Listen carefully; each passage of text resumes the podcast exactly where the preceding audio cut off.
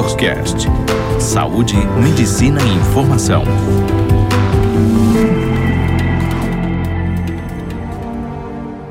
Oi, sou a doutora Viviane Vendramini, da Clínica Dones e trabalho com reprodução humana. Vamos falar um pouquinho hoje sobre a infertilidade e a influência da obesidade para o resultado dessa infertilidade? Reprodução humana. A obesidade, ela está presente, né, é um problema de saúde pública, está presente no nosso cotidiano e aumentou muito, né, a prevalência aumentou junto com o sedentarismo. Os efeitos, como é conhecido por todos, da obesidade, não é só com relação à reprodução humana, como vamos falar hoje, mas também problemas cardiovasculares, metabólicos, que pode afetar a parte hormonal. Tanto no homem como na mulher, a chance de gravidez diminui, né? A pessoa obesa. O que é a obesidade que a gente está considerando? É quando o índice de massa corpórea é acima de 30, e isso interfere realmente na fertilidade. Nas mulheres obesas, a chance é três vezes maior de ter infertilidade, principalmente porque elas não ovulam. Então, a taxa diminui desses ciclos, né? E mesmo quando vai fazer reprodução humana, que seria aqueles procedimentos, tanto fertilização, inseminação, diminui a chance também de engravidar. A taxa de sucesso é menor afeta a obesidade não só os homens como as mulheres. Nas mulheres, ela vai interferir o quê? Como já foi dito, na ovulação dessas mulheres, pode interferir também na qualidade desses óvulos, que são os óvulos que são expelidos pelo ovário, e pode interferir também na implantação.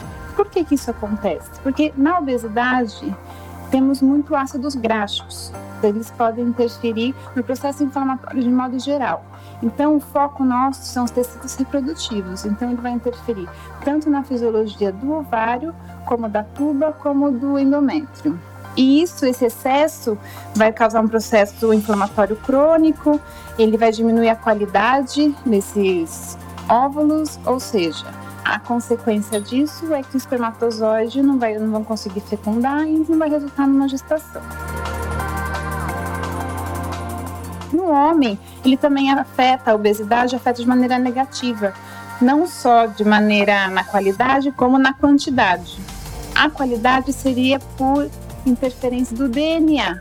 Dentro da célula temos um núcleo e esse núcleo tem o DNA.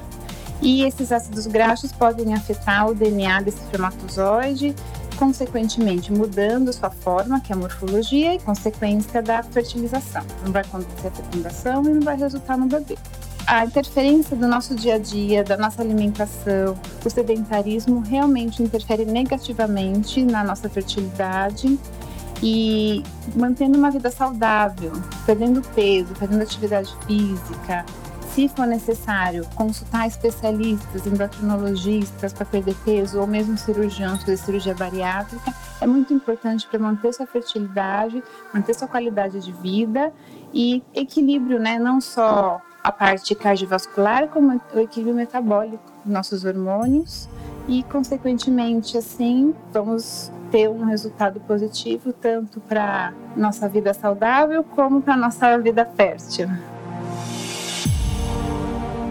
Obrigada a todos e até a próxima.